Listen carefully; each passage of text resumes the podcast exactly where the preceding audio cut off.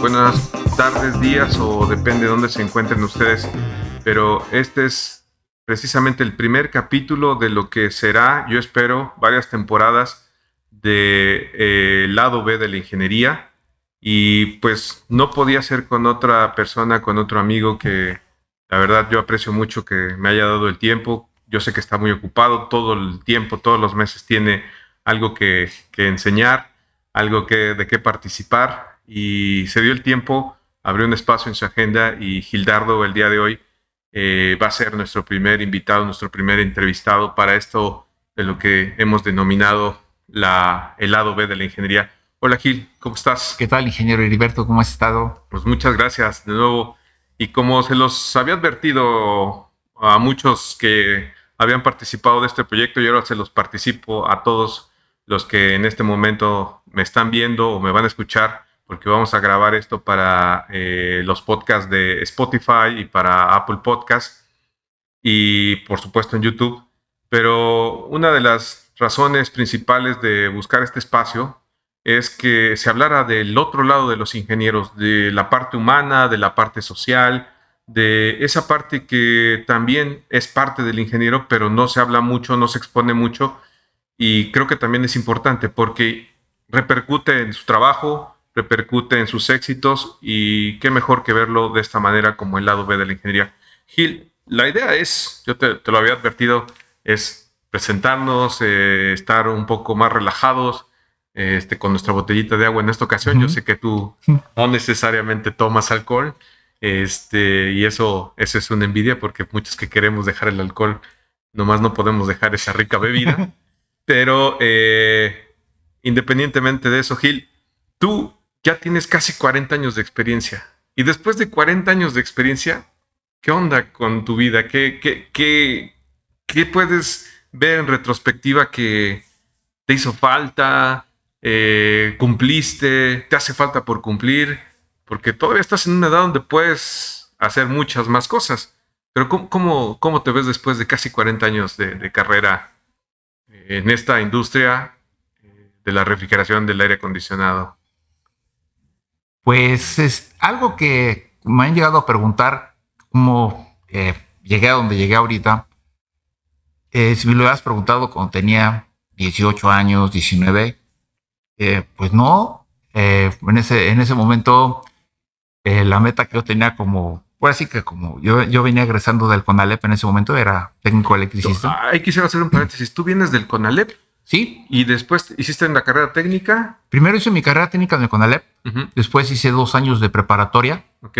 Después ingresé al tecnológico de Ah, entonces estabas en la época cuando se tenía que recursar algunas materias porque venías de un sistema técnico, ¿no? El CONALEP en, los ochentas, bueno, así como, como nació, yo soy de la segunda generación del CONALEP. Terminabas la carrera, pero no era una preparatoria. No era un bachillerato, era una carrera técnica terminal. Y en ese tiempo, pues allá con tu cédula profesional y podías eh, presentar un examen en la Secretaría de Comercio y Fomento Industrial y podía certificar como perito en instalaciones, construcciones e, y diseño de construcción e instalación de construcción y, y, eras el responsable de la instalación eléctrica en ese tiempo. Ok. Y, y estudiando para, siendo electricista, a mí, me, a mí me gustaba hacer instalaciones eléctricas. Me gustaba literal prender y apagar focos. Incluso cuando estaba niño era de los que metía las llaves en los contactos de la luz. Mm, ya entiendo. Este, y yo, yo, desde, muy, desde, muy, niño, pues era, era alguien así, siempre eh, tratando de, entender por cómo funcionaba algo. E, ese es el principio de cualquier ingeniero, ¿estás de acuerdo? Siempre, sí. Preguntarse por qué. Pero bueno, te interrumpí. Tú empezaste como el CONALEP, te fuiste, pero eh, si te hubiera preguntado esto a tus 18 años. Ah, ya nada más, yo me veía haciendo instalaciones eléctricas y, haciendo planos, porque en ese tiempo no había AutoCAD, sino había que dibujarlos, dibujar los planos. este, arrastrar el lápiz. Exacto, arrastrar el lápiz y este y haciendo proyectos básicamente como que certificando las instalaciones si estaban bien hechas y no estaban bien hechas. Era lo que yo pensaba hacer toda mi vida. Pero eran puras instalaciones eléctricas en ese momento. Y así empecé a trabajar.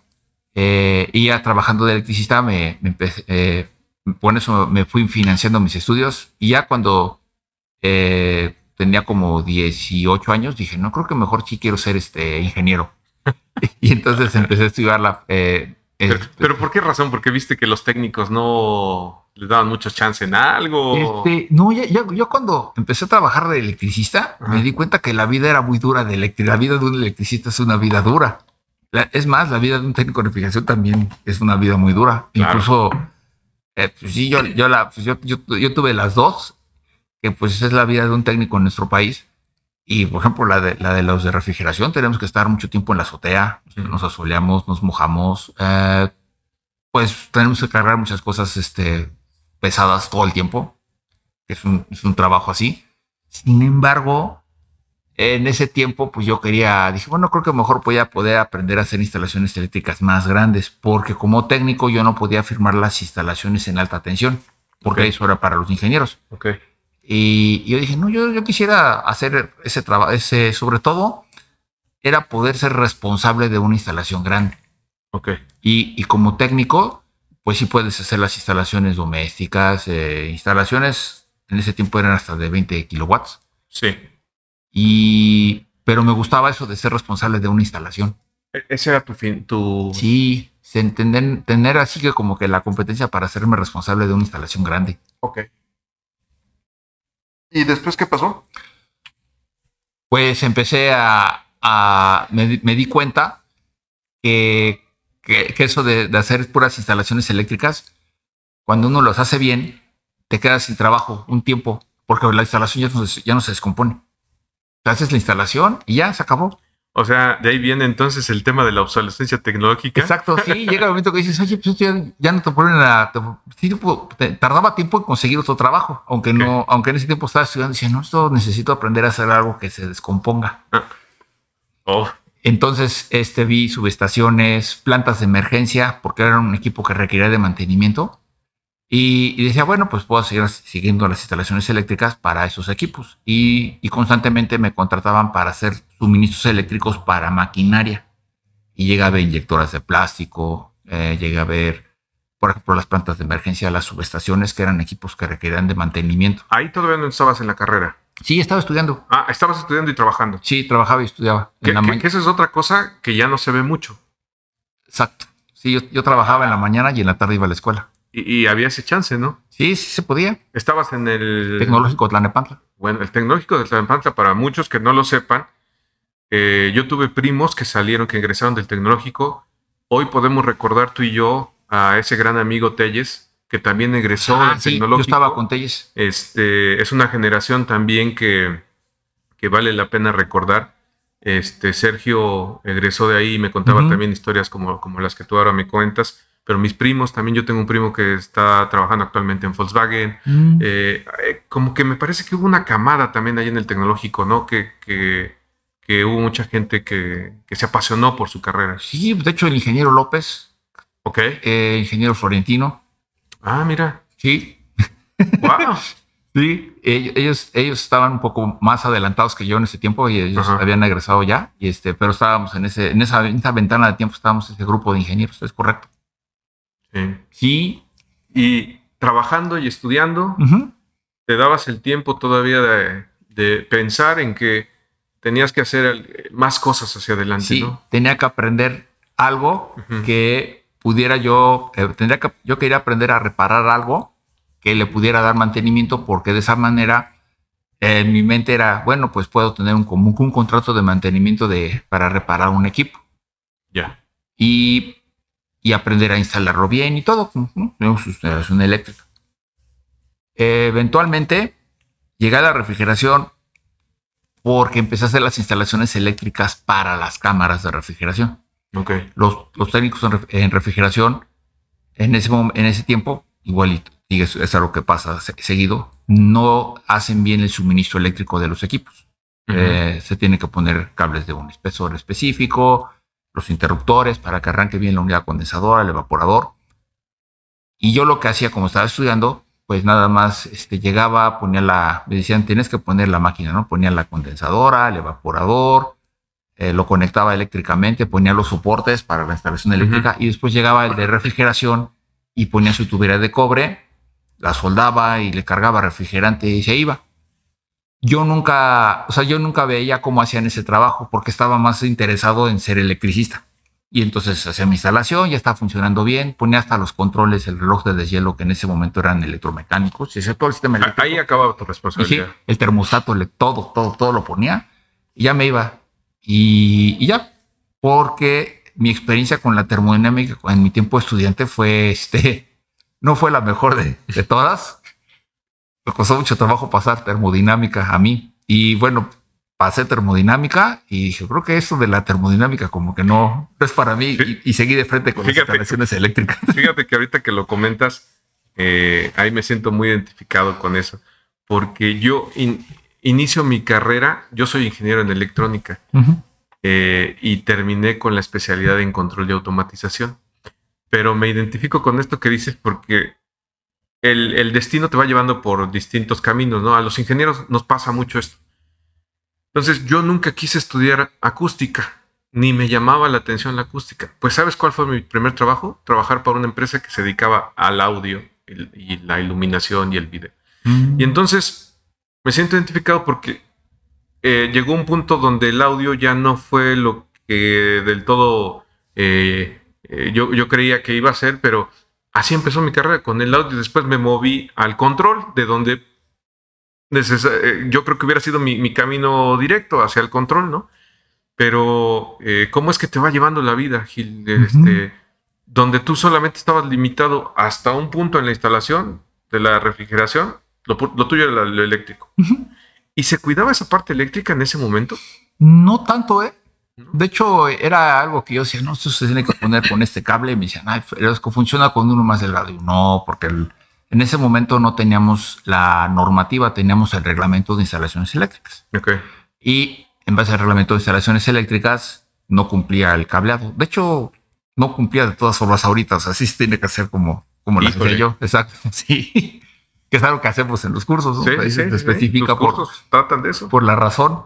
Y este, hasta que un día pasó que no me pude llevar mi escalera. Entonces, este, al día siguiente regresé por mi escalera y habían ya terminado el trabajo. Y estaba el cuarto, la cámara estaba fría. Era una, una cámara Y para mí fue decir, ay, mira, está frío. Tal cual, ¿eh? Así. Y así como magia. ¿Ahí qué edad tenías más o menos? 26 años. ¿Ya habías terminado la carrera? Sí. Pero, pero yo estaba muy enfocado en hacer instalaciones eléctricas. en el, alumbrado, todo. ¿Y cuál fue tu impresión? De Así que estaba, estaba funcionando los evaporadores y todo, pero que estaba fría la cámara. Ok. Eso fue lo, el, cambio de temperatura. Me acuerdo que hasta entré y salí dos veces de la cámara. Y ya, mira, si está frío y afuera está caliente. Y eh, entonces, la siguiente vez que hice otra instalación de ese tipo, porque para mí era la instalación de una maquinaria. Entonces yo instalaba una máquina. Y así como eso, instalaba un torno, conectaba a otro equipo y así hice mi, instalación eléctrica. Y a la siguiente vez fui y vi cómo lo hacían.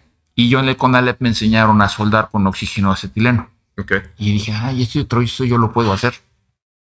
Porque se a forjar la tubería. Y lo único que a mí me separaba de, hacer los arranques era la herramienta del de refrigeración. Eh, saber cómo cargar el refrigerante y probar la tubería y soldarla. Y dije, no, yo puedo, yo de la soldadura era lo que yo veía que era, yo, yo decía, esto lo puedo hacer, puedo soldar. y, y después vi cómo es en el trabajo. Y ya así como que dije, no, esto yo lo puedo hacer. Y me acuerdo que eh, tomé un curso de refrigeración con el ingeniero Fausto Reséndiz en una empresa, eh, en una empresa que se llama Refrigerante Anapantla. Y ahí llegó el ingeniero Reséndiz y llegó el, este ingeniero Medrano. Y, y nos explicaron unas cosas así, nos explicaron cómo, cómo se conectaba, cómo se le cargaba gas. Y ah, esto está bien, sale. O sea, de esos cursos que dan siempre los distribuidores, los fabricantes, tú te acercaste, pero había algo ahí que te llamaba la atención. Sí, que estaba frío la casa. O sea, para mí la magia era que entraba un cuarto y estaba frío. ¿Cómo era posible eso? Sí, Sí, a mí también me pasó lo mismo. Y ya estando ahí en el curso dije, ah, para eso era la, termodinámica. Y hasta yo dije, es que lo que pasó no me lo explicaron bien. Me tenían que haber dicho que la termodinámica se aplicaba aquí, que sería para enfriar agua. tenían que haberme dicho todo eso y seguramente mi visión de, las, de la forma en la que funciona la refrigeración hubiera sido totalmente diferente. Ahí viene un tema interesante. Cuando nosotros estamos estudiando cualquier cosa, porque eso no es un tema nada más de, de, de la universidad, cualquier cosa, desde la primaria, secundaria, si no te enseñan bien las matemáticas, lo primero que piensas es, yo nunca voy a estudiar nada que tenga que ver con matemáticas, ¿no? Y así, a mí me lo han dicho mis hijas, es que las matemáticas, papá, son complicadas, después como que le van agarrando cariño y dicen, ah, no eran tan complicadas porque me las explicó de otra manera este profesor. Cómo es importante también cómo comunicas. Y tú lo haces todo el tiempo con tus cursos, ¿no? O sea, estás buscando la manera de cómo hacer que la gente le guste. Aunque también es cierto que a muchos los has puesto en evidencia, Gil, ¿no? Sí. Sí, y, ahí como que dice la gente, ¿qué onda? ¿Cómo me van a poner evidencia si yo llevo seguramente más de 40 años que tú en la refrigeración? Sí, sí, ¿Y qué pasa en, esos momentos? O sea, ¿cómo, ¿cómo, los has enfrentado? Y es que aquí lo que nos pasa con, con, la refrigeración es que la refrigeración eh, ya yo podría decir que desde hace unos 10, 15 años ya no es tanto un oficio, ya es, ya es, eh, siempre a los técnicos en refrigeración se les llama ese técnico de refrigeración. Y yo cuando llegué a la refrigeración, pues yo ya era un técnico y un pasante de ingeniería. Mm. Pero a todos les decían técnicos. Y dicen, no, pues, no, no fueron a la escuela técnica. Yo sí soy técnico, ¿no? Certificado, electricista. Y los otros aprendían de ver, aprendían el oficio de ver. Y algo que pasa en esta industria es que la gran mayoría de los que conozco, si no es que el 100%, hemos aprendido en los catálogos de los fabricantes y en los cursos de los fabricantes. Y de ahí vamos tomando el oficio. Ya. Tomamos el oficio de la, de la refrigeración. En mi caso, primero tomé el, oficio del técnico de refrigeración. Y, me gustó mucho porque lo hice, aunque sí hice un trabajo duro, pero ahorita que lo pienso, ¿no? Duro, pero lo, lo ejercí como 30 años o 30 y, ay, como 35 años. Digamos que hasta, hasta el 2017 dejé la parte de ser un técnico de refrigeración y me convertí en un instructor de refrigeración. Pero de ahí hacia atrás, yo siempre cargué herramienta y siempre hice los trabajos. Incluso eh, cuando alguien vea este podcast, pues acordará de que anduvimos haciendo instalaciones en esos hoteles por años. Y, y, siempre esta parte de, de entender desde abajo cómo, cómo, se hacen las cosas es importante, ¿no? Incluso, pues digo, aunque sea un ejemplo muy eh, trivial, pero nuestros papás, nuestros abuelos nos lo dicen, ¿no? Aprende a hacer las cosas para que sepas cómo ordenar o cómo instruir a, quien después te puede ayudar, ¿no? Y aquí recuerdo que me estabas platicando ahorita que antes de, la, de que empezáramos a grabar, esto que te decía tu abuela de, del oficio. Que hay que tener un oficio. Sí, En, los 70 bueno, yo crecí en los 70 y, y, en ese tiempo la visión era que había que tener un oficio. Incluso había un dicho que era sin oficio ni beneficio, pero ahí todos teníamos, en ese tiempo lo, lo, más importante era que uno supiera ganarse la vida con un oficio. Y había el oficio del el radiotécnico. el radiotécnico. Exacto, el radiotécnico, el oficio de ser electricista. Y en mi caso, como yo eh, he vivido aquí en la Ciudad de México siempre, pues la carrera de, del de refrigeración del aire acondicionado era algo para las costas. Donde hace calor. Donde hace calor, el aire acondicionado. Y no sabíamos en ese tiempo que pues la refrigeración estaba presente en todos lados, ¿no? Porque siempre ha habido cámaras de refrigeración en un restaurante, los carniceros siempre han tenido cámaras de refrigeración y los muchos procesos industriales que en los que este, repara equipo que ni conocemos. Estaba platicando el de la joyería que está eh, que se ocupa para hacer, mm, me acuerdo que un rodillo para eh, cortar collares de oro, pero un rodillo que se conecta con congelar similar. Las generadoras de hielo. Había unos de hielo en escama que igual, ¿no? Era un rodillo y se iba descamando el hielo. Eh, y, muchísimas aplicaciones, ¿no? Eh, las cámaras de refrigeración, enfriadores de líquido para procesos industriales, por ejemplo, para hacer las botellas de PET se requieren enfriadores de líquido, para sistemas de aire acondicionado, para hacer dulces. Eh, para secar aire. ¿no? estaba platicando del secador de aire comprimido para retirarles la humedad a las tuberías. Todo eso es algo que siempre hubo y que no, a mí nunca estuvo en mi, en mi radar. Nunca me. No, estuvo en mi radar jamás.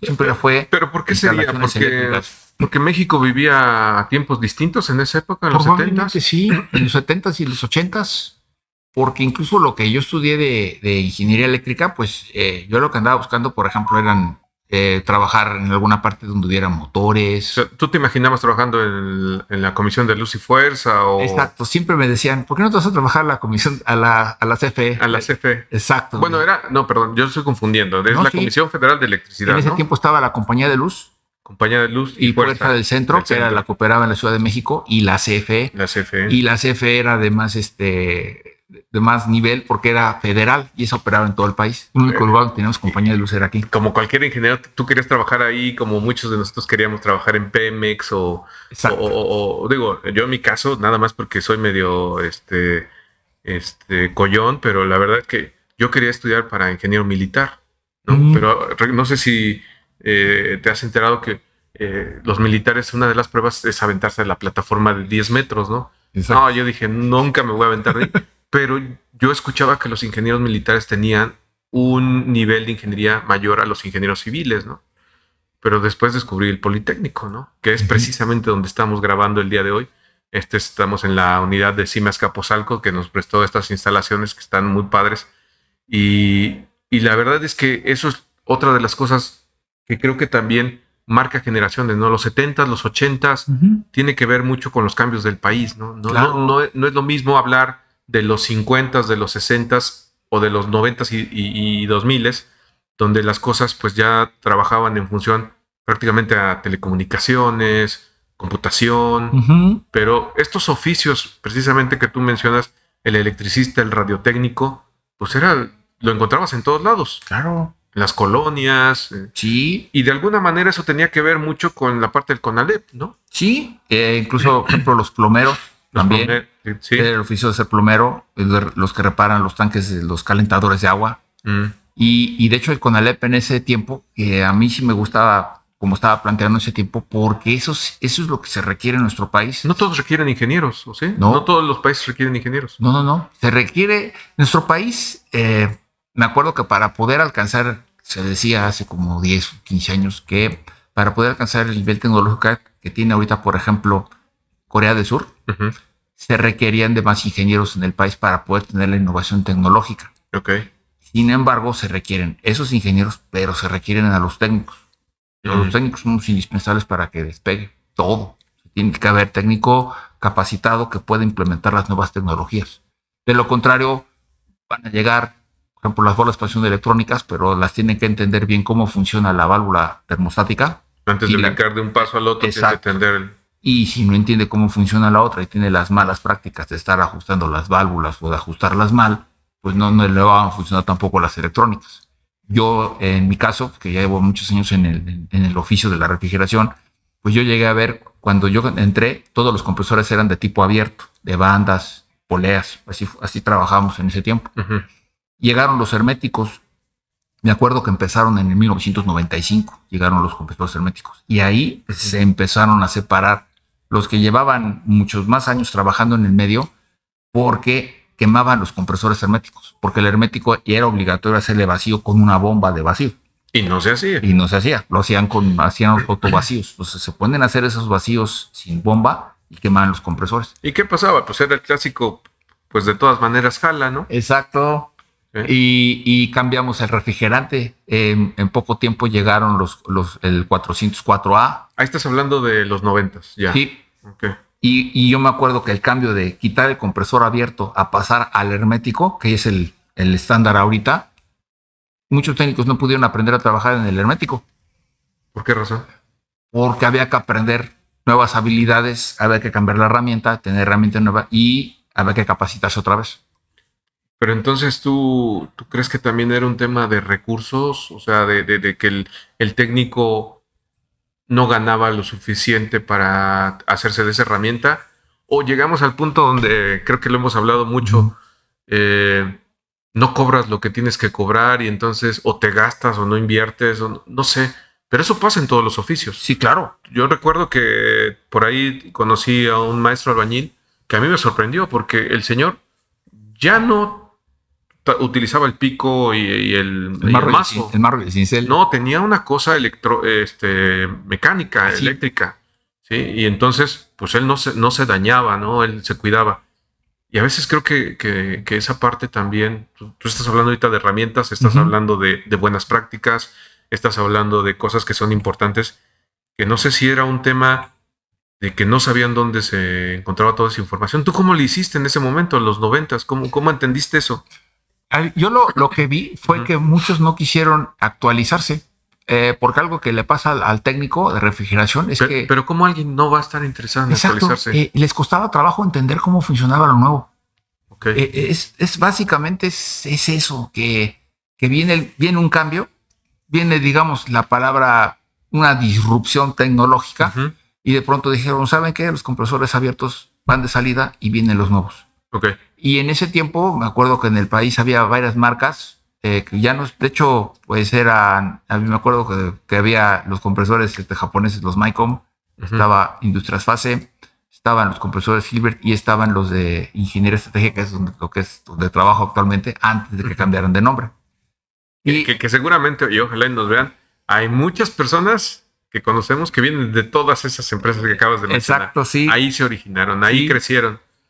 Este, Estás hablando de los 90, seguimos en los 90, ¿verdad? Y, ya por el 95, eh, en ese tiempo los refrigerantes que ocupábamos era el R12. Y después apareció el 502 para baja temperatura. A ver, nada más para hacer una referencia cronológica. En el 95 ya teníamos el Tratado de Libre Comercio. Sí. Entra en el 94. 94. Ya tienes posibilidad de empezar a traer productos, herramientas, este equipo técnico, compresores de otros países, ¿no? Y, ahí es donde tú, me imagino que empiezas a leer, a documentarte. Sí. Y, y, antes de 95 no teníamos acceso a Internet. Ah, eso es cierto. Eso también. Y yo lo que hice, y tampoco tenemos computadoras. Eh, yo lo, y básicamente se lo debo a mi esposa. Ella fue y compró una computadora. Órale. Y me dijo, de, te, compré esto una computadora, ¿no? Y, pero ¿por qué te, Digo, oye, oye, puedo entender que alguien te regale una computadora, ¿no? Sí. Pero en esa época, ¿por qué le nació? Porque sabía que a ti te, eras, un geek de los noventas. Sí, si te pasa, tienes que aprender a usar una computadora. Ok. sí, tal cual. Y, y, en este tiempo todavía no, no había servicio de internet. Eh, el primero que hubo fue, llegó uno, había el, el, Datanet, creo que se llama así la compañía. Y, después América Online. Exacto, llegó América Online y ahí nos conectamos por modem. Sí. Y, exacto, así era, ya era una conexión de, yo empecé en 33, en 23 o en 24 o en 33, pero era... Ahí ya te estoy alcanzando, Gilet. Digo, generacionalmente sí somos muy cercanos, pero ahí sí ya te, ya te estoy alcanzando en la generación. Ya escuchaba yo de los modems y todo eso, ya, ya teníamos muchas cosas. Era el Datanet, me acuerdo. Datanet, sí, sí, sí. Y, y entonces contraté el servicio de Datanet y empecé a navegar. Tomé una plática de cómo funcionaba el Internet y qué iba a encontrar en el Internet. Pero ahí lo que sucedió fue que empecé a buscar. Eh, yo trabajaba siempre, los primeros compresores que herméticos yo trabajé eran de la marca Copeland. Mm. Y entonces encontré sus internet de la marca Copeland y veía que empezaban, había información de sus compresores. Y de ahí empecé a documentarme. Y de ahí empecé eh, al grado de que en el 98 vi que ofrecían cursos en Estados Unidos. ah, en Estados Unidos. Y me junté como un año para poder ir a tomar ese curso a Estados Unidos. ¿A San Luis o dónde? Fui hasta Filadelfia y lo fui a tomar con un distribuidor allí en ah, Filadelfia. Y eh, no, no había compras electrónicas. Entonces lo que hice fue, imagínate, les puse, les di mi tarjeta de crédito por correo electrónico, todos los datos, y me cobraron mi curso. ¿Qué, te costó ahí? ¿Recuerdas cuánto te costó ese curso? Pagué 5 mil pesos. Que, ok, bueno, en dólares, no sé cuánto Exacto. en esa época. Y, y, lo, que, lo que fue más caro fueron los viáticos, el vuelo del avión. Por eso junté un año para poder pagarme el avión y mi curso y la estancia. Y también tuve que ¿Cuánto duraba el curso? Una semana. Una semanita. De hecho, el curso es el COS, todavía existe, todavía se sigue ofreciendo. Ok. Y lo dan en diferentes distribuidores. Cuando fui a ese viaje, eh, eh, me di cuenta de que existían las certificaciones para técnicos. Vi cómo y nos explicaron a todos, bueno, esos compresores se instalan así, se ponen de esta forma, de esta forma. Al grado de que me dieron, me acuerdo, me traje una maleta que tuve que pagar hasta sobrepeso de todos los manuales y los números de partes Selena, así, todo, todo, todo, todo, todo. me la traje y me la pasé como un mes estudiando. Esto funciona así, así. Y de ahí eh, empecé a cambiar la herramienta porque, por ejemplo, no traía yo torquímetro. Que necesito un torquímetro, necesito esto, esto ya no lo vamos a ocupar de esta forma, necesito un extractor de polar, necesito esto. Y empecé a, a cambiar hasta mi herramienta. Por eso yo siempre digo, la herramienta es importantísima. Me hice de la herramienta que necesitaba y las cosas en menos de un año cambiaron para mí. Porque entonces entendía perfectamente bien para qué era el de Manculín de ese tiempo, cómo se revisaba aquí, cómo se revisaba un compresor, por qué se desviraba, por qué fallaba. Eh, me acuerdo que en ese viaje también me vine hasta con, me compré una herramienta para desarmar. Es em, una herramienta para quitar llantas, una, llave de golpe, pero de pilas. No era de pilas, la primera que tuve no era de pilas, la tenía que conectar a la corriente. Okay. Entonces llegaba a un, a un compresor y Ah, de, estas para quitar las llantas de las vulcanizadoras. Exacto. Yo la aplicación que le di era para los compresores. Dije, está buena para los compresores, los envirméticos. Entonces podía desarmar y desarmar compresores. y la, llave neumática, ¿no? Exacto. Y empecé a darme cuenta de la velocidad a la que podía empezar a avanzar. Y ya después me, eh, ya certificado, me empecé a dar cuenta de la velocidad. Tuve acceso a, esos manuales que tenían los, los técnicos de Estados Unidos, porque igual que aquí, allá los técnicos también toman el oficio de, de, ver, pero allá hay menos. Allá hay menos de los que aprenden de ver y el que aprende de ver tiene lo que ahorita tenemos las competencias laborales. Y, mira, ahorita que, mencionas esa parte, yo recuerdo que, bueno, tú y yo, y como muchos saben, tú y yo vestimos la misma camiseta hasta hace poco tiempo. Y, saliendo, porque me gusta mucho salir, salía, digo, la pandemia nos, nos detuvo bastante las salidas, pero saliendo, recuerdo que una vez hice un viaje con la gente de Embraco, por cierto, mando saludos a, Michelle. Eh, y Michelle se sorprendió, Michelle, Michelle toda su vida ha vivido en Estados Unidos, y me dijo, Heriberto, ¿cómo es posible que en las tiendas de refacciones de refrigeración entre una señora, pida un compresor y se lo vendan? Eso no pasa en Estados Unidos. En Estados Unidos tienes que tener certificaciones para poder eh, eh, garantizar que tú vas a instalar correctamente ese compresor. Y seguramente no porque la señora lo va a instalar, pero, pero eso le sorprendió.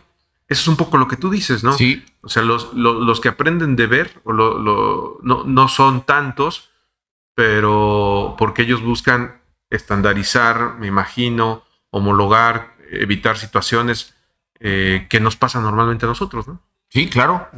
Ahí fue cuando lo vi. Incluso es algo que, que, que hace olvidado y, y sí es cierto. Yo no eh, fui a una tienda, a la del distribuidor. Ah, mira. Y les dije, oye, ¿me puedes vender? Eh, me acuerdo que era un vacuómetro electrónico, que aquí no había de esos electrónicos. Y la herramienta que te platico para desarmar compresores, que no era para desarmar compresores, era para sacar llantas. Claro, claro. eh, nos dijeron no, pero como fui al curso de distribuidor, me dijeron, sí, pero nosotros lo podemos vender. ¿Dónde lo vas a ocupar? Pues lo voy a ocupar en México. Ah, entonces ellos agarraron y lo compró uno de ellos y este, me, lo, me los traje. Y aquí ya se empecé a ver eh, cómo caminaba todo y con esa capacitación que me dieron. Dije, no, esto se tiene que hacer así, así, así, así, así. Y ahí, por ejemplo, entendí, ah, no se pueden hacer autovacíos en esos compresores porque se queman las bobinas. Que era una práctica que sí se puede hacer con el compresor abierto porque si no tiene bobinas. Ok. Entonces, los que hacían, trasladaban esa manera de trabajar al hermético, quemaba los compresores. y es que era una época donde pues tenías que reparar, porque no había mucho en, el mercado. ¿no? no, no, todo había que reparar todo. Y, no me imagino cuánto costaba un compresor, pero seguramente era menor una reparación, ¿no? Sí, y además eran caros quemar compresores. Sigue siendo caro, pero en ese tiempo todavía era mucho más caro.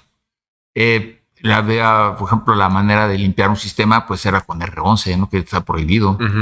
Eh, y muchas prácticas que, estaban equivocadas, porque pues, Estados Unidos van, iban mucho más avanzados, pero porque van documentando todo. Eso es lo que me le he dado a la tarea que dijo, que hay que documentar esto, hay que empezar a hacer esto.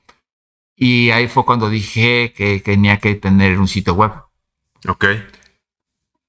¿Y, cómo se hace un sitio web? Ah, ok, entonces tuve que tomar un curso. Bueno, ahí ya estás en los 2000, ¿no? No, todavía no, estaba en el 98.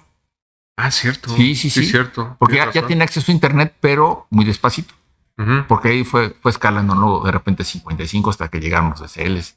ya tenía mi sitio y lo que yo ocupaba el sitio era para anotar eh, esto lo arreglé así o esto lo arreglé de esta forma, porque yo era de, yo en mi camioneta eh, traía mis, los catálogos. Y cuando llegaba a un lugar y no encontraba cómo arreglarlo porque me encontraba con una pieza que no conocía o algo nuevo, me iba, me salía del, del cliente y revisaba el manual. Ok, eso se tiene que hacer así, así, así. Lo anotaba y me regresaba con el cliente, ok. Y ya decía, bueno, tengo que ver estas piezas con ese número de parte y ya con eso ya iba a comprar mi refacción. ¿Y dónde compraba las refacciones? Pues yo trabajaba de este lado aquí en Tlalnepantla. Iba ah. a, RT y compraba mis refacciones. Yo sí, pues las compraba en Pero en realidad había pocos. Sí, era, era poquitito. Y había mucha industria en ese tiempo. Aquí, aquí la eh, estamos en Tlanepantla, bueno, Tlanepantla estaba plagado de industrias. Sí, sí, sí. Las, y ahorita ya son más bien bodegas, entonces ha ido cambiando también porque muchas industrias han ido de, de, la zona. Compraba mis refacciones y otra vez los voy a poner, pero siempre me basaba en el manual del fabricante. Siempre, esa era tu Biblia. Y yo siempre pensaba, bueno, creo que lo único que aprendió refrigeración fue así. Hasta que he escuchado ahora con los webinars que todos dicen, no es que nosotros aprendimos en el manual de este fabricante, de este fabricante, cuando empezaron a trabajar, los de los controles, los que el acondicionado, todos aprendieron en, este, aprendimos en los manuales de los fabricantes. Por esa razón, que estoy al frente de algo así, tengo mucho cuidado en lo que estoy haciendo porque yo sé que muchos van a aprender de ahí, de lo que yo estoy poniendo, de las capacitaciones que reciben conmigo, y eso les va a mejorar la vida en el largo, en el mediano plazo sí se las modifica. Y hay unos que en el corto plazo, que fue mi caso, que yo fui tomé una capacitación y en menos de un año yo ya estaba, yo ya tenía la velocidad para estar reparando equipos muy rápido. ¿Y, dónde quedó la electricidad? Y claro, en los controles.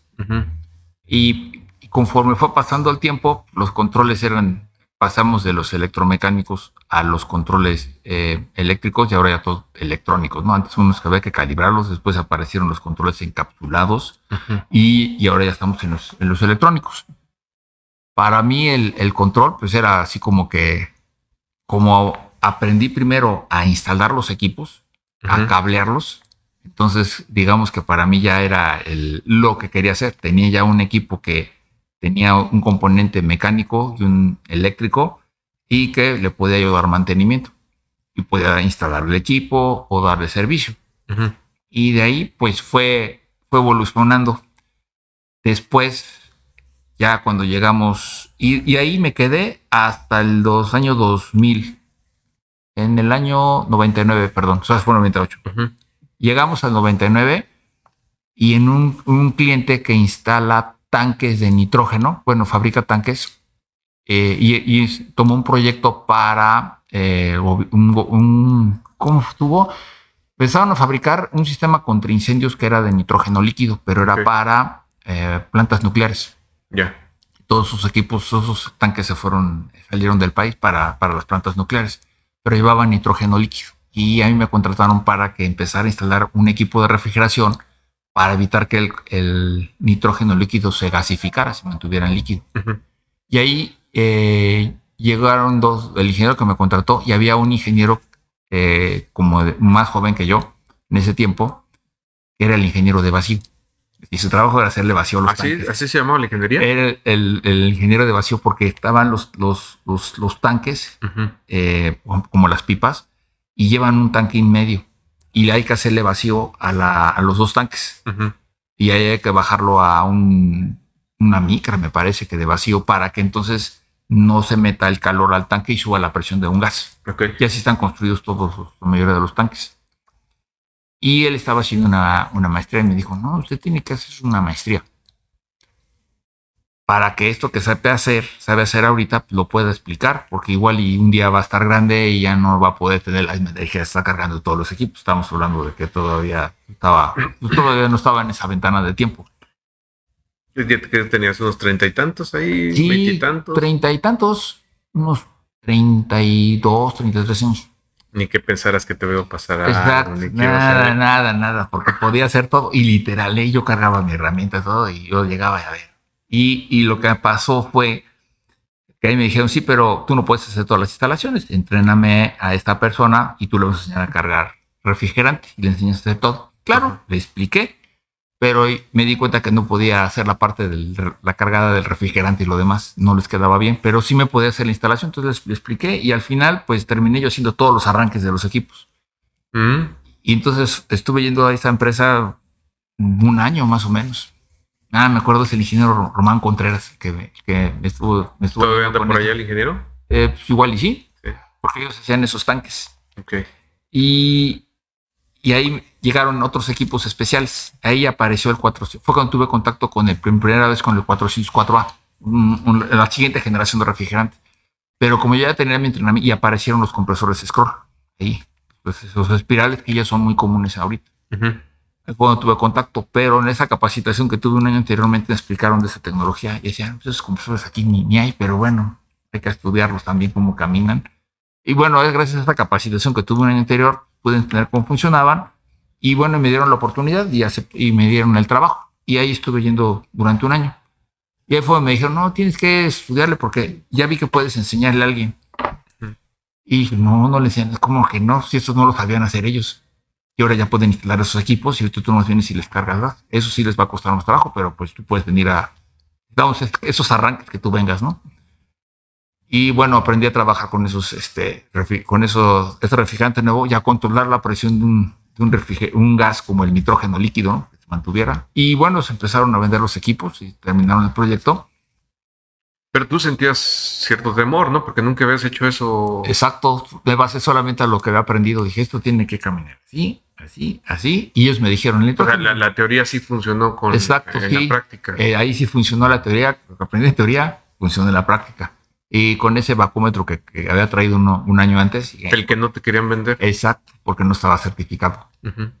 y, y, bueno, y también aprendí a, hacer las, a trabajar con una bomba de vacíos, aprendí muchísimas cosas que había que hacer que no hacía y que eso mejoró muchísimo mi desempeño, porque yo me daba cuenta de esto y empecé a entender otras cosas, ¿no? Que no, que sí es muy, a hacer los vacíos, empecé a entender muchísimas cosas. De hecho, básicamente fue como un año en el que de pronto dije, ok, esto es por esto, esto es por esto.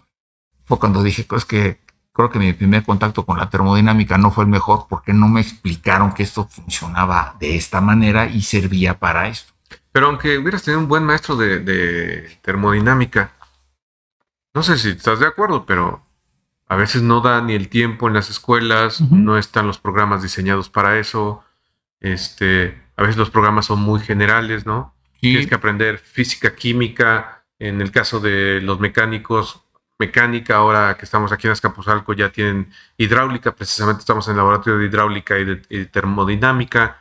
O sea, pero no te da para, para eso. Exacto. O sea, tienes que aprenderlo también por fuera. Sí, y de hecho había que, estaba en, mi búsqueda en esos cinco años de tiempo que diciendo, aquí tengo que, que, ponerme las pilas porque nada más tengo cinco años para aprender todo lo que pueda. También decían, ¿qué vas a aprender? Pues todo lo que pueda, todo lo que le dé el tiempo de esos cinco años y eh, eh, era el clásico alumno que, que, lo tenían que sacar del laboratorio porque ya iban a cerrar, ¿no? Y también era el que siempre armaba el tablero de control, porque había que hacer, por ejemplo, la arrancadora tensión plena, tensión reducida, el reversible y todos estos, sincronizar los, los generadores de energía. Y bueno, yo estaba muy entretenido a eso, estaba, le ponía muchísima atención y siempre he sido alguien que le ha gustado entender cómo camina algo para hacerlo, sobre todo hacerlo bien para que no. Y lo que yo trataba de evitar eran los accidentes. ¿Y, qué pasaba? O sea, eras del, digamos, de los mataditos, ¿no?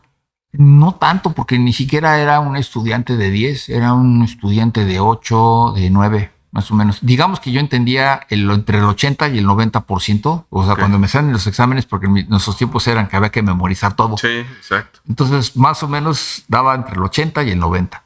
Eh, la calificación con la que sacábamos ahí la mínima probatoria era de 7, entonces yo decía, bueno, pues tengo que sacar 8. Y ahí me iba entre 8 y 9, más o menos. Me mantuve en ese, en ese nivel. Eh, digamos que no, no era tanto el promedio lo que te interesaba o, la calificación, más bien aprobabas, pero te buscabas otra cosa, ¿no? Sí, buscaba la manera de entender cómo caminaba y, y era algo que me, que, que, bueno, ya después de adulto lo me pasó yo no sabía ni siquiera lo que era un dolor de cabeza, no sabía lo que era estar estresado para un examen. Entonces estabas relajado en la Sí, sí, sí. Yo siempre estaba así. Era el tipo que pues, ahí me la pasaba bien y entendía, eh, y, pero, pero no estaba preocupado mucho por la calificación. Si yo las metas tengo que estar entre 8 y 9 y con eso me la llevaba, pero para mí lo más importante era entender si ponía un cable de un lado a este lado por qué iba de este lado y la parte también que se me empezó a, encender, las medidas de seguridad. Ok, te puedes electrocutar, esto. ¿Pero por qué? ¿Porque te había pasado algo? Eh, sí tuve un accidente mm. eh, con una descarga eléctrica en el, en el 93. Sí, me, sí se me quemó mi mano un poco. y, y, de ahí dije, ok, eso tiene que haber una mejor forma de hacerlo para que no vuelva a pasar. Obviamente fue la primera vez que me pasó y la última. Porque sí me quedó bien claro cómo no hacer las cosas. Y, yo creo, yo creo que sí, Gil, porque siempre has sido cuidadoso con ese tipo de cosas. Utilizas el equipo. Este, yo te he visto por ahí en algunos videos que no sé cuándo grabaste esos videos, pero parecen como de la NBC o sí, son este, del CBS. Son del 2005. ¿Cómo los grababas esos videos? Esos, esos videos del 2005 fue parte del proyecto de las buenas prácticas. ¿Pero con alguien? Eh, ahí me tocó, tuve la oportunidad de escribir el manual de las buenas prácticas. Bueno, he tenido la oportunidad de escribir tres.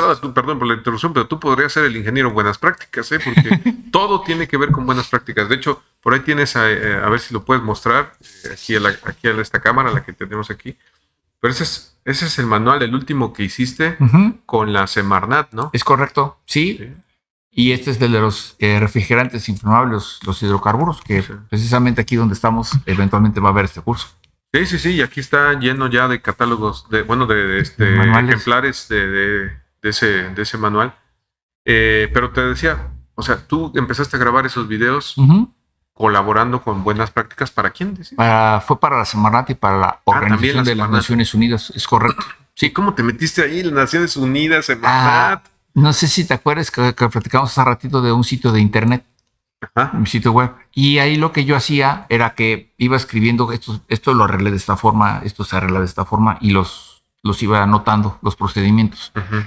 Y a mí me ayudaban para cuando iba con un cliente y que le decía, es, tenemos que arreglar esta pieza, tengo que cambiar esta pieza pieza. Y entonces me empezaban a cuestionar que de dónde. Y entonces los, la, la, manera que tenía era, mire, metas aquí a mi sitio, póngala aquí y aquí está el procedimiento que, se debe de hacer en su equipo. Ok. Los y invitabas. Los invitaba y, les, y ahí tomaba, este, todavía no tenía cámara, porque no es cámara digital, sino como por ahí del 2003 creo que ya le pude empezar a poner fotos. Y bueno, le ponía una foto y dije, mire, es que esto lo veía así, esto estaba así, y traía mi cámara de las antes de que hubiera los celulares, ¿no? Era mi cámara. Sí, sí, sí. Y, y, la, y ahí iba subiendo yo en, en esa parte. De las primeras cámaras digitales, ¿no? Exacto, sí. Pero a mí me ayudaba mucho para darme a entender o explicarle a alguien que no sabía de refrigeración, si no era un, ingeniero de mantenimiento.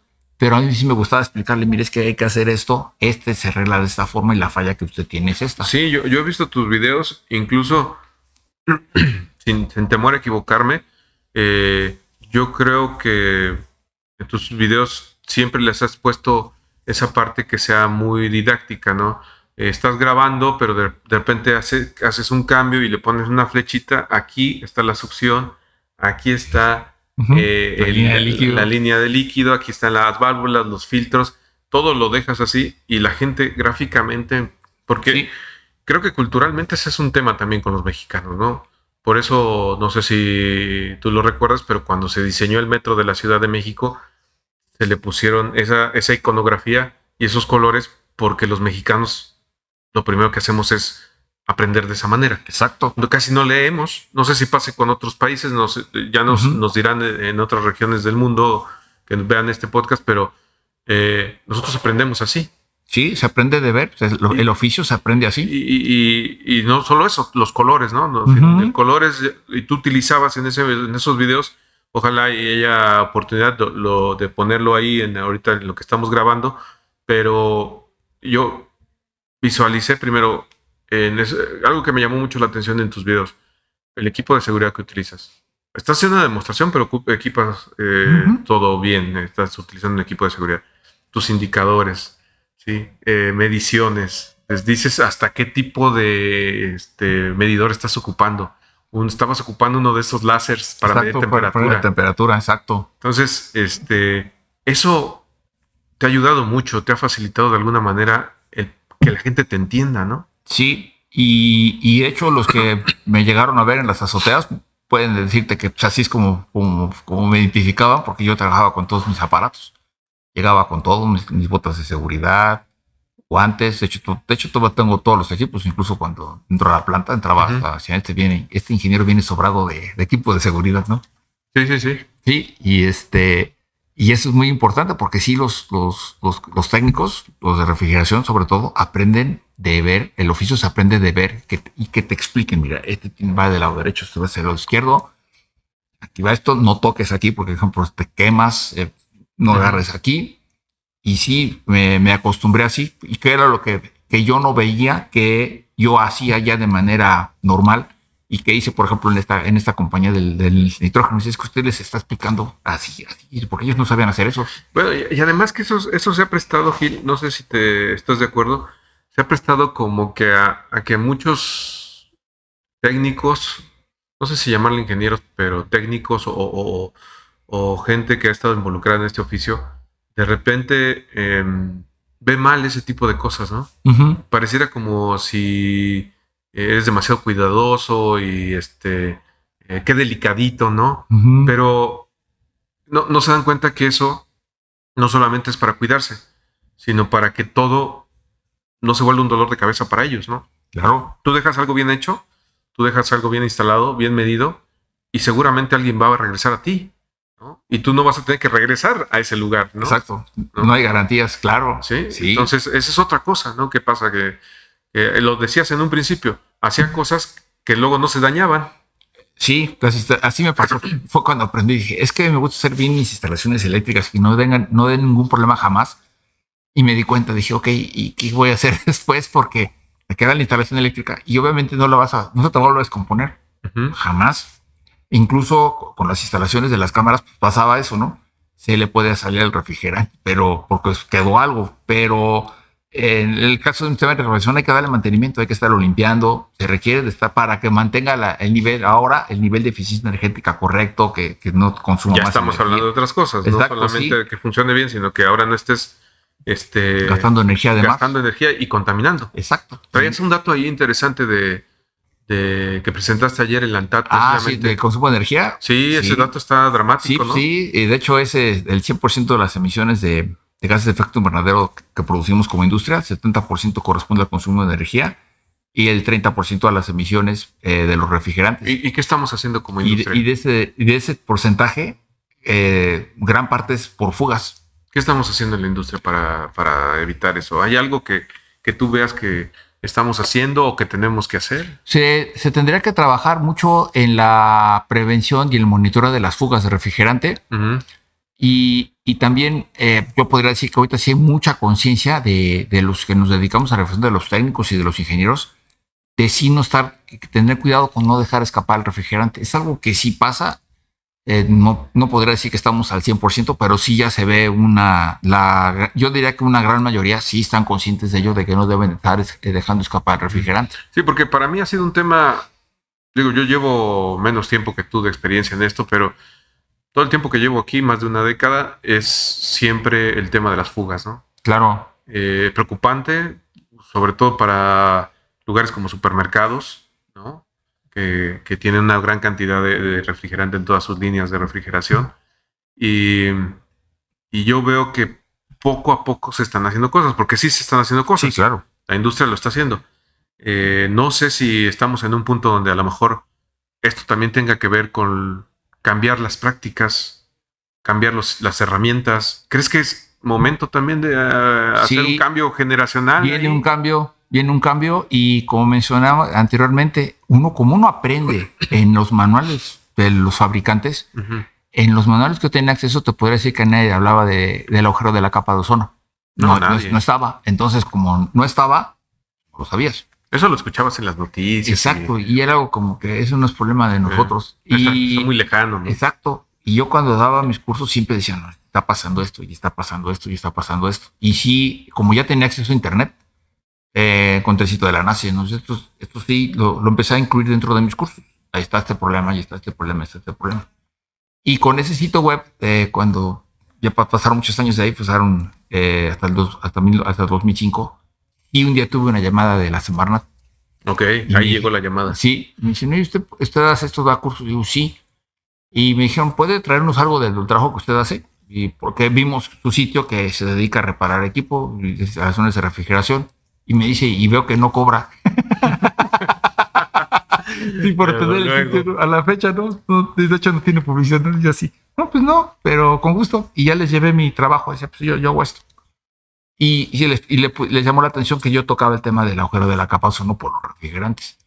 Y hasta me decía, ¿cómo le va con eso de, decirles que este que no hay que dejar escapar? Pues, en ese momento, pues digo, pues no muy bien, porque no hay, no, no teníamos las recuperadoras de refrigerante. No era una, no era una práctica que, hubiera hasta el 2005. Ya. No existía. De hecho, no vendía los, las recuperadoras, no, no había tanques, no había nada. ¿A quién le interesaba? Exacto, sí, sí, sí, eso no, no Echemos el, el, el, gas al carajo, ¿no? Sí, sí, sí, se fugaba, incluso era, eh, se cargaba, había que cargaba, imagínate, cargaban refrigerante y no quedaba el equipo y te decían todos, no, pues lo sacas, lo, fugas y lo vuelves a cargar. Esa, es la instrucción. Esa era la instrucción, porque quedó mal cargado.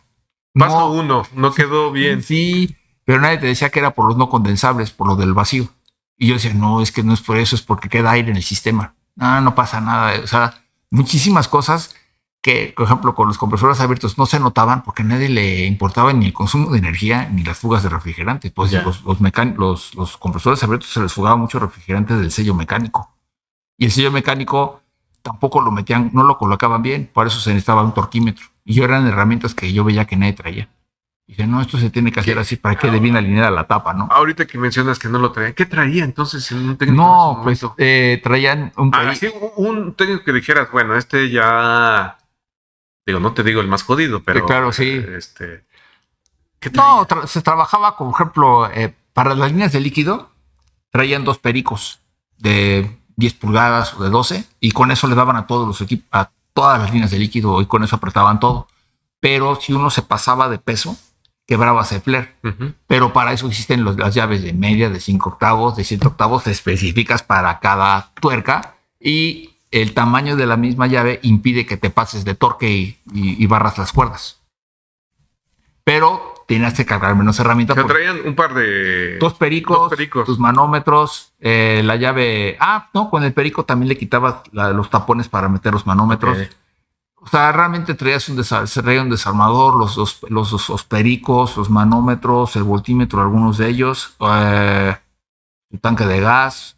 Mm, ah, la herramienta para hacer los flares, los conos. Y qué otra cosa. Ah, el cortador de tubo también lo traían. Bueno, pero ese ya era un técnico más sofisticado. Exacto, porque muchos no, traían toda la herramienta. Y a veces el, el, el, ejemplo, la herramienta para hacer flare traían el, el que ocupa un plomero. Porque mm. hay en ese tiempo había, eran diferentes marcas y sí se empezaba a notar la de la herramienta. Y, no te quiero preguntar de que si utilizaban el tubo de cobre con la pared adecuada ah. o las conexiones. Los zapatos de seguridad. ah, bueno, ahí estamos en ese los zapatos de, seguridad nadie los traía.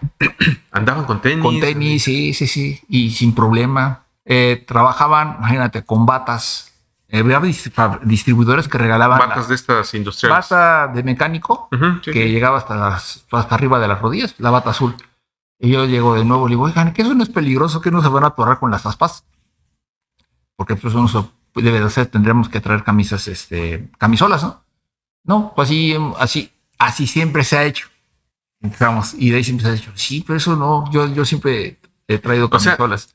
tú llegaste a la industria de la refrigeración perdón por la palabra para todos, a desmadrarla, Gil.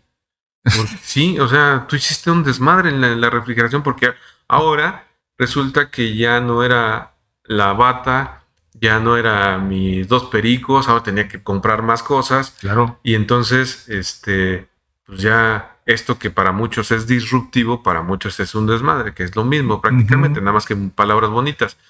Pero llegaste, hiciste esto y todos te veían mal.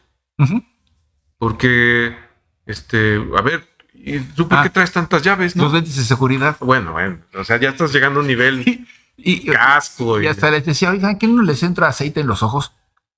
Ah, sí, pero vamos a seguro y conjuntivitis. Y, yo creo que, bueno, conjuntivitis, sí, pero eso digamos que es algo menor. Pero yo creo que hubo mucha gente que perdió un ojo, que perdió fracturas. fracturas sí, y sobre quemaduras. La, conjuntivitis era normal porque eh, de repente, por ejemplo, para tomar de la presión a los cinéticos, eh, se hace como una nube porque uno le toma la presión en la bomba del aceite. Pues no, no traían lentes de seguridad. Y ¿por qué no les entra aceite en los ojos? Este, o sea, y, con los ojos rojos, ¿no? Y, el refrigerante además, ¿no? Porque era aceite presurizado, una nube de aceite. Este, no, y luego limpiando los equipos con estopa, el estopa se mete al sistema, tapa, con decirte que yo llegué a encontrar, no en muchas ocasiones, en los deshidratadores que antes eran de sílica, arroz. Arroz. Ah, porque si le pones arroz con un salero, se seca y no se tapan. Ah, ya, ya. Y alguien como, este viejo este tema de los celulares, que si se te caen, lo metes en arroz y lo apagas y no lo vuelves. Ah, y había quien decía que en vez de ocupar un deshidratador de sílica recargable que vendían la sílica, pues le metían arroz arroz de cocina. Y de repente, ¿quién metió arroz aquí? Y llegué a sacar estopa de un filtro deshidratador. Ah, pues si funciona igual, ¿no? No, o sea, y llegué a sacar estopa de, de, sistemas de refrigeración. Y, no es que no hubiera filtros. No. O, digo, no, no era una época donde, este, digo, no sé si alguno de los que nos está viendo y escuchando ha viajado a Cuba, pero ahí sí de plano mm, todo lo tienen que hacer, ¿no? Llega poco, pero en esa época de la que me estás hablando, había filtros, ¿no? Claro, había filtros y eso, y eso de ¿Y cuál era la razón? Porque la... Ah, pues yo que para no ir a la tienda. De refrigeración. También? Sí, sí, también había tiendas. Y, y, la, sílica, que seguramente cuando alguien escuche el, podcast, se acordarán que la sílica se conseguía fácilmente. Había de la, de la sílica hermética y de, y de la de Valicontrol. Control. Y este. Ah, Control, viejo, vieja empresa que también muchos conocidos. Sí, sí, sí, sí. Y había sílica de esa, y en vez de meterle sílica, le metían arroz de cocina. Yo llegaba a encontrar arroz de cocina y estopa. Llegué a encontrar en. Fíjate, fíjate que ahorita que tocaste Control me trajo muchos buenos recuerdos de mi época cuando estuve en Emerson, porque prácticamente toda la gente de Emerson que yo conocía en esa época de Guadalajara pues, tenía que ver con Control. Y muchos ingenieros aquel, este, que, que yo aprecié bastante. Y y era una empresa donde se encontraba, o sea, te proveía de muchas cosas, ¿no? Valicontrol, recuerdo que decían que estaba por Santa María la Ribera. Es correcto, sí. Cuando yo llegué, a así estaban sus oficinas, sí. sí. Y bueno, entonces arroz, estopa. Eh, así, así era la cosa. El aceite era todo, era, era el mineral porque era R12, después apareció el venciendo con el R22 y ha ido cambiando. Ahorita ya vamos en el tercer o la cuarta tipo de, lubricante. Hoy, ya no has visto arroz, ya no has visto estopa. No, ya no, porque, ah, ya, porque ya no existen los filtros recargables. Ahora todos son de núcleo sólido. Las piedras. Exacto, las piedras, ahora son piedras. pero, pero aún así, eh, como en ese tiempo eran abiertos, metían arroz, metían sílica, y esto como que se tapa. Y sí, efectivamente tapaba la válvula de expansión. Y tú recuerdas porque todos deben de haberlo. Quien sigue a Gildardo sabe que ha estado en el radio, que ha estado en la televisión. Este. Y yo recuerdo que tenías por ahí un. Pues podría hacerse casi un podcast. ¿eh? Yo no sé por qué no te hicieron un podcast, pero yo. ojalá y algún día podamos hacer algo más. Pero hablabas de la historia de la refrigeración. Es correcto, sí. ¿Alguna vez hablaste de esto? ¿En la historia de, ¿En la, historia de refrigeración? no? Eh, fue en, el programa de radio de Mundo Sustentable. Exacto. Ahí están todos los. los y. Sí, sí, sí. Sí, sí pero nunca hablaste de esta parte. Tú hablabas más de la historia cronológica de cómo surgió la refrigeración en el mundo. En el mundo, que era la parte de la termodinámica, ¿no? Es decir, 100% la, la historia. Estaba muy entretenida. Yo, yo debo decir que este, me iba a correr y me ponía los audífonos porque era a las 9 de la mañana, ¿no? A las 8, 8 de la mañana. Sí, empezaron a las 8. Los sábados. Los sábados, sí. Y ahí sí era saber este, del ciclo de Carnot, y de Celsius y de Fahrenheit y saber dónde. Deberías de hacer algo con eso, Gil, la historia es, interesante, la que platicabas. A mí me llamó mucho la atención. Recuerdo de aquellos este, episodios que hablaste del de la primer eh, manera de cómo trasladaban el hielo de un lugar a otro con carretas. Era, era una empresa. Eh, lo del hielo era de, de los que vive, eh, de unos que se llamaban incluso los reyes de hielo que estaban en Nueva Inglaterra y que tenían una granja de hielo. Una granja, Y con eso podían mover comida en dentro, transportar carne en barcos, pero ya con el hielo.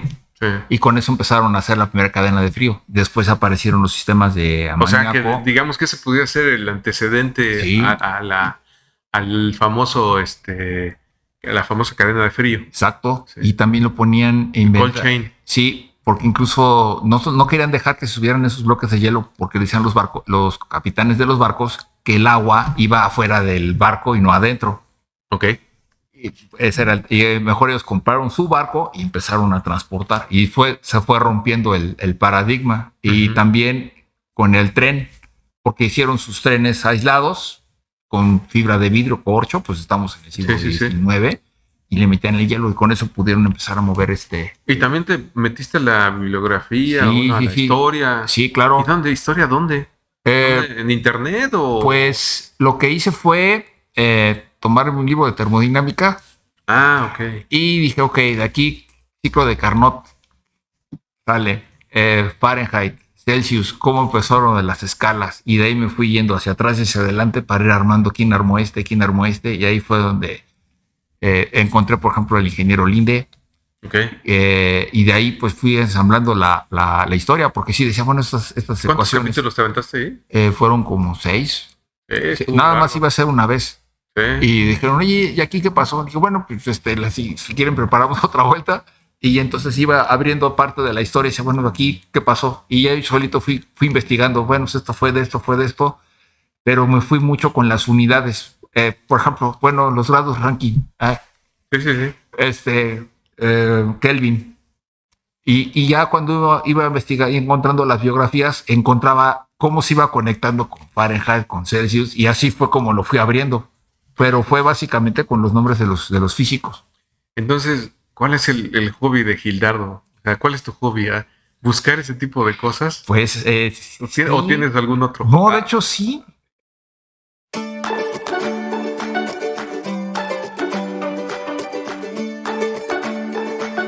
A mí, mi hobby podría decir que era, eh, o es a la fecha, em, eh, tratar de entender cómo funciona mucho lo que es el oficio de la refrigeración para podérselo explicar a otra persona y que quizás quiera ingresar al, a, que quiera dedicarse a la refrigeración, porque todavía siento o percibo que no todas las generaciones, por ejemplo, los, los, que, los que están ahorita en las universidades, no saben que, se, que la industria de la refrigeración es una industria que da empleo por años.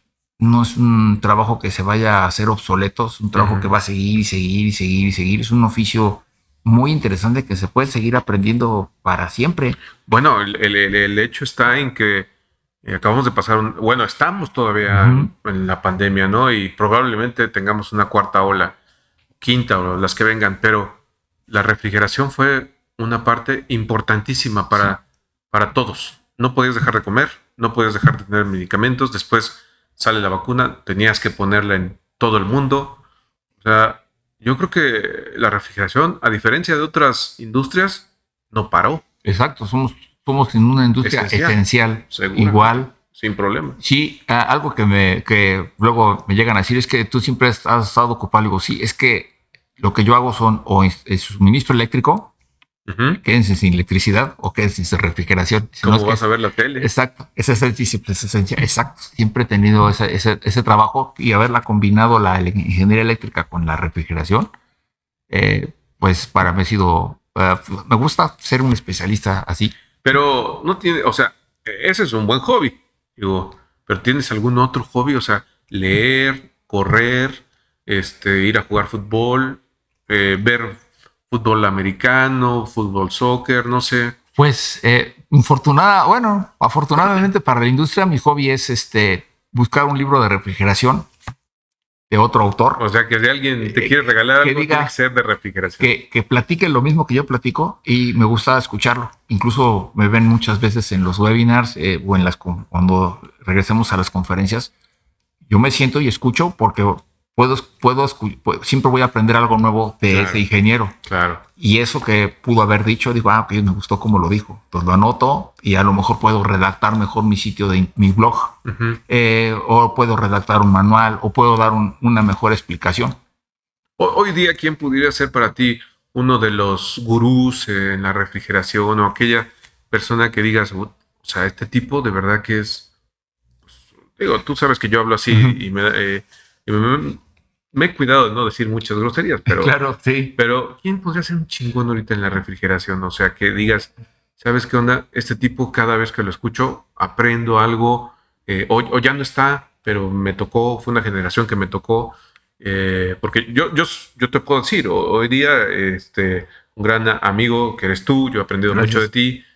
Ahorita voy a platicar una de, mis anécdotas contigo, que es muy interesante, con Raúl Gutiérrez, con este Carlos Ovella, que la verdad es de esos tipos que se plantaban enfrente a hablar de refrigeración y parecía que, el, como tú, le, sale de, de todos, de los poros hablar de eso.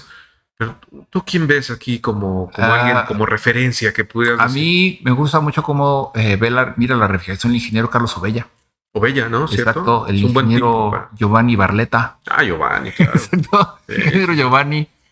Em, el ingeniero Raúl. Sí, sí. El ingeniero Raúl.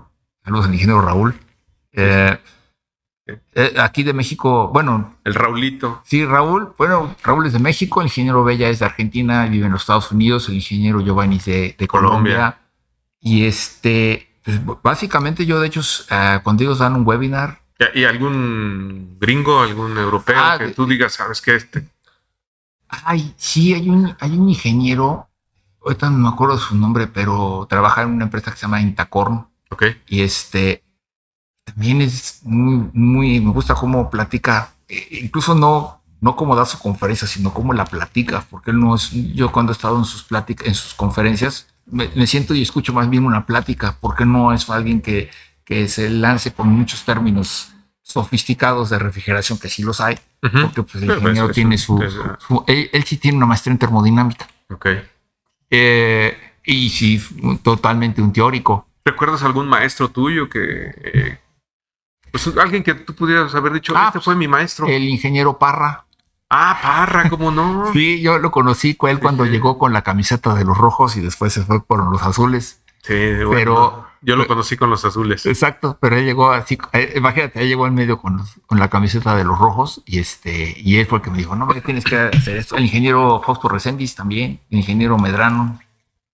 Toda una generación. Eso es para ti, fueron Robert, maestros. Robert Medrano, sí, el ingeniero Robert Medrano, él fue el que me enseñó a meter las manos. Mucho. Eh, digamos que, digamos que él fue mi maestro mecánico. Okay. Así tal cual. Porque yo vengo de hacer instalaciones eléctricas y empezó la refrigeración y, el, Roberto Medrano pues, era el que sabía meter las manos en el sistema de refrigeración. Creo que con Nomi esto le das la tuerca de este lado, este gira a la derecha, esta gira a la izquierda. cómo se calibraban los presostatos porque eran electromecánicos. Entonces el de la derecha es para el paro, este es el diferencial. Toda la parte práctica, aquí se le carga el gas, esto se calienta, cuidado con el tubo que este se pone caliente, todo, todo, todo, todo, todo. Ese sí fue mi, mi maestro mecánico, Roberto Medrano. Y el ingeniero Fausto Residis también fue de los, de los que de alguna manera les agradezco que me invirtieron tiempo, porque sí daban sus pláticas, yo sí me sentaba en sus pláticas también con el ingeniero Parra. Em, pues sí, de hecho, yo les podría, yo podría decir que ellos son de los que, de los que aprendí más.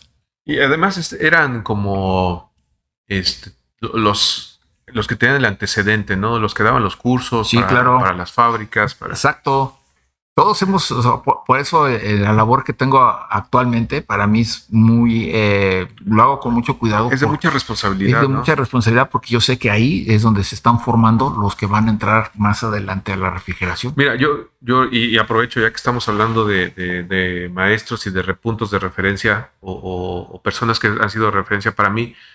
Este, yo, no puedo dejar de lado tampoco, por ejemplo, a Felipe Cerda. Es un tipo que, este, eh, tiene su, manera de decir las cosas y su manera de hacerla, pero es un tipo que, siempre también le aprende. Claro. Y, son de esas personas que yo creo que vale la pena escuchar. Sí. Porque se toman muy en serio lo que hacen. Eh, y, no les gusta cuando alguien está haciendo un charlatán, porque de eso también hay mucho. Sí, claro. No solo en esta industria, ¿eh? En cualquiera. sí, sí. En cualquiera.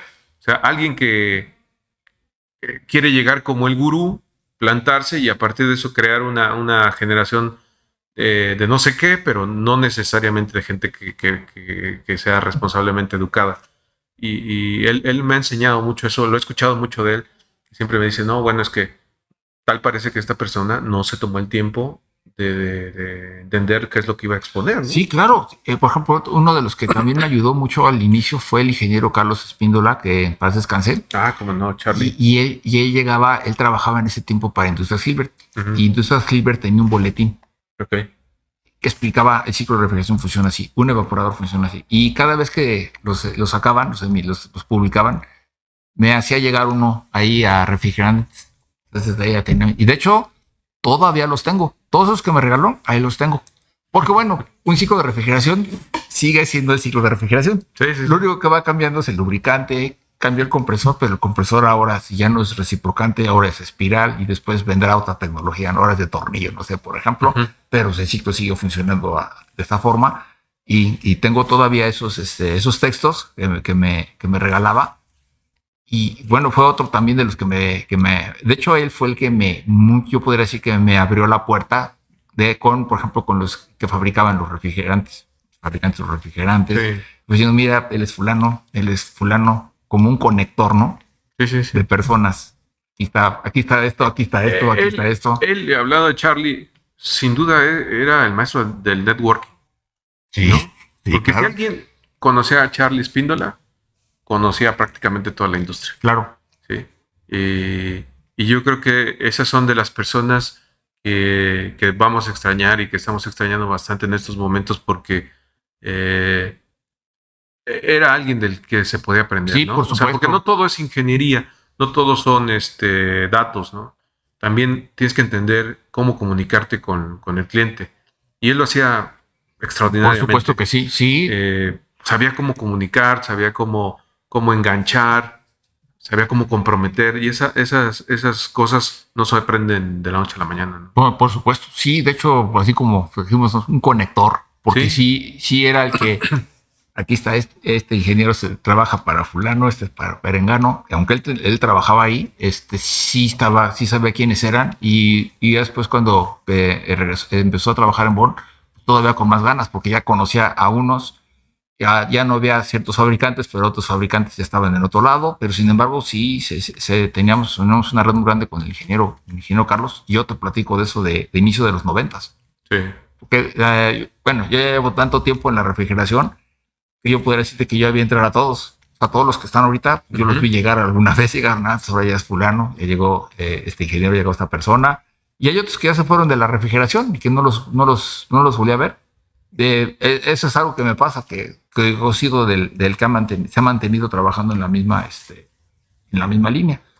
Y he tenido oportunidad de, de salir de la refrigeración, pero no, no, no, no, no, como que no, no, no, yo, yo, yo dije, no, para una, por una mejor oportunidad profesional. Y decían, es que la, la, oportunidad profesional que tengo es la refrigeración. No me gustaría, ah, por un tema económico de desarrollo, para hacer otra cosa. Y no, pues es como que yo, yo, yo, pertenezco a esto de la refrigeración y aquí... ¿Aquí te vas a quedar? Aquí voy a quedar.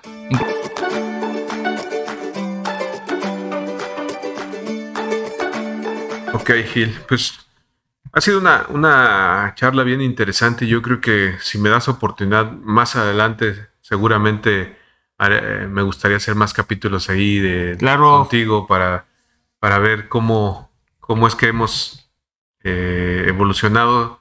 Siempre la primer, eh, el primer capítulo, la primera entrevista, siempre puede resultar eh, limitada, pero si hacemos más en un futuro seguramente alcanzaremos más temas que, que son interesantes, sobre todo compartir, porque ya te decía, este es un podcast que quiero que sea pues mucho más cercano, ¿no? Todo el tiempo, es cierto, los técnicos buscan aprender más, están trabajando todo el día, toda la semana.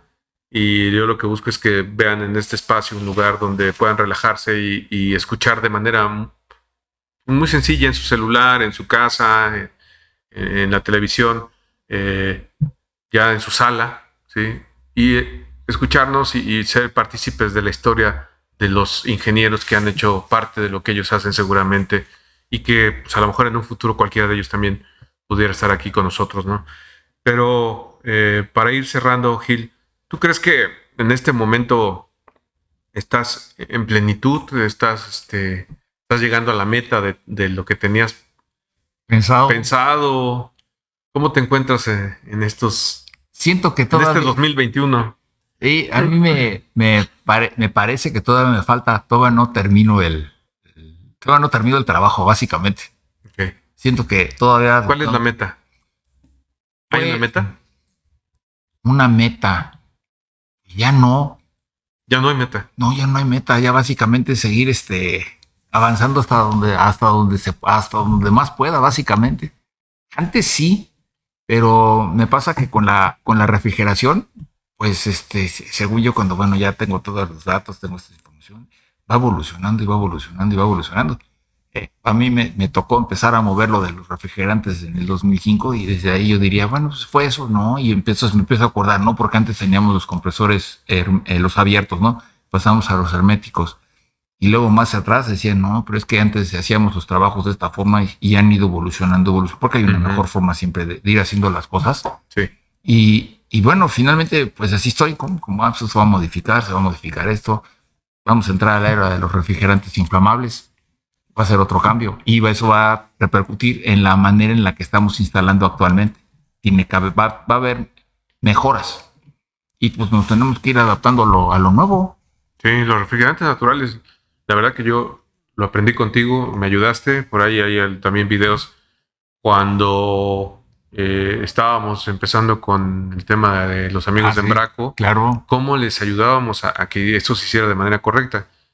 Y el primer alto que yo tuve fue de tu parte y me dijiste, no, espérate, no podemos hacerlo así, no podemos hacerlo en una sala como esta cerrada, hay condiciones que cuidar. Y me empezaste a mandar información, información, información. Yo dije, oh, entonces, no lo podemos hacer así. Eh, ha sido un punto de referencia, Gil, para, para muchos. Y no solo en México, porque también has apoyado a muchos ingenieros y técnicos en Centro y Sudamérica, ¿cierto? O sea, eh, antes de la pandemia estabas viajando como loco, ¿no? Sí, de hecho, eh, tengo oportunidad de, de, ser miembro de, del, soy un ingeniero técnico de las Naciones Unidas. Okay.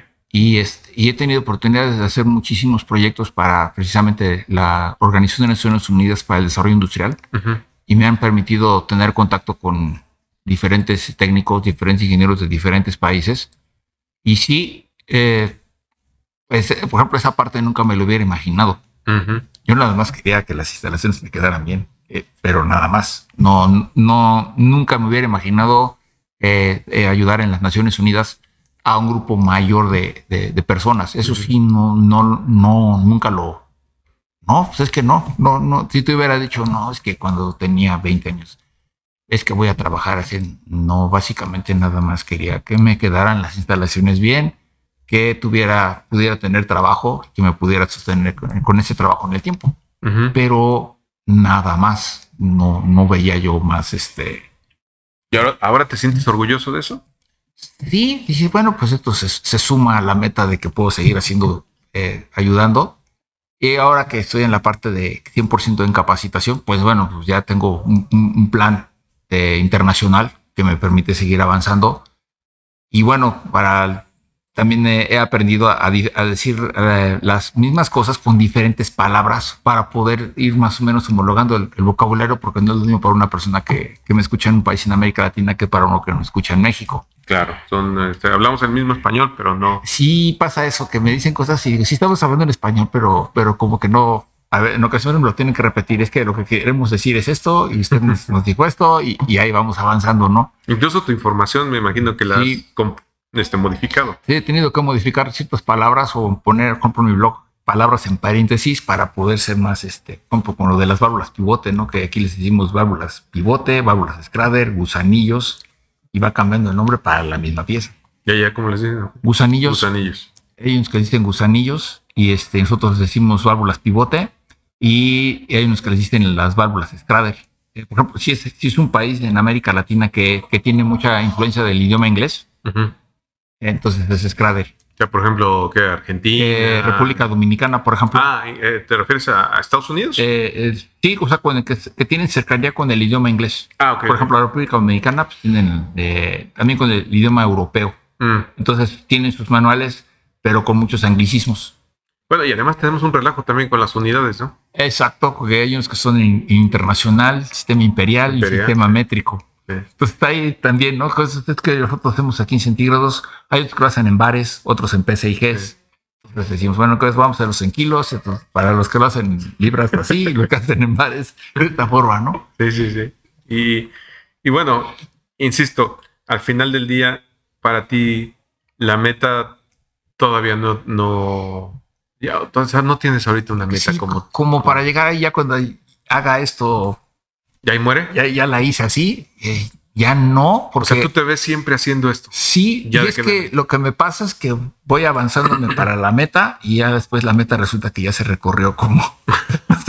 ya se movió hacia adelante, ¿no? Ya bueno, ahora sí voy a hacer esto y ya con eso para, ¿no? Y sigue cambiando, y sigue cambiando, sigue cambiando. Por ejemplo, cuando llegaron los naturales, que llegó el dióxido de carbono, y que empecé a ver esto cómo va a funcionar, eh, pues dije, esto iba a estar medio complicado.